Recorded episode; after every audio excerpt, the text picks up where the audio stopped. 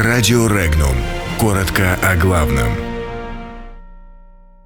Турция защитит российские С-400 от США. Анкара пообещала не допускать Вашингтон к изучению С-400. Трамп посетил авиабазу США в Германии. Киев запретил российский крахмал и глюкозу. Почти 3 миллиона должников не смогут покинуть Россию.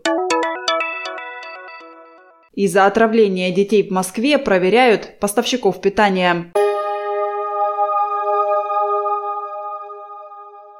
В намерение турецких властей не входит предоставление доступа к российским зенитно-ракетным комплексам С-400 американским военным экспертам. Об этом заявил министр иностранных дел Турции Мевлют Чавушаглу. Глава турецкого МИД опроверг сообщение о якобы имевшем место согласии властей Турции предоставить российские системы для изучения американским специалистам.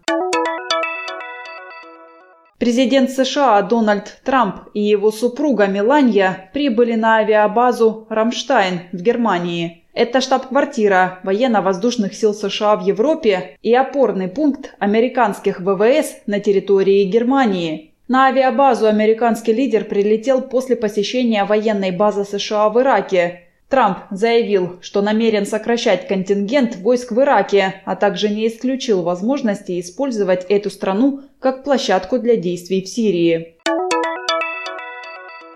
Перечень российских товаров, запрещенных к ввозу на территорию Украины, пополнили крахмал и глюкоза. Под запретом оказались, в частности, кукурузный крахмал, сироп из глюкозы, содержащий менее 50% фруктозы, мальтодекстрин и сироп из мальтодекстрина.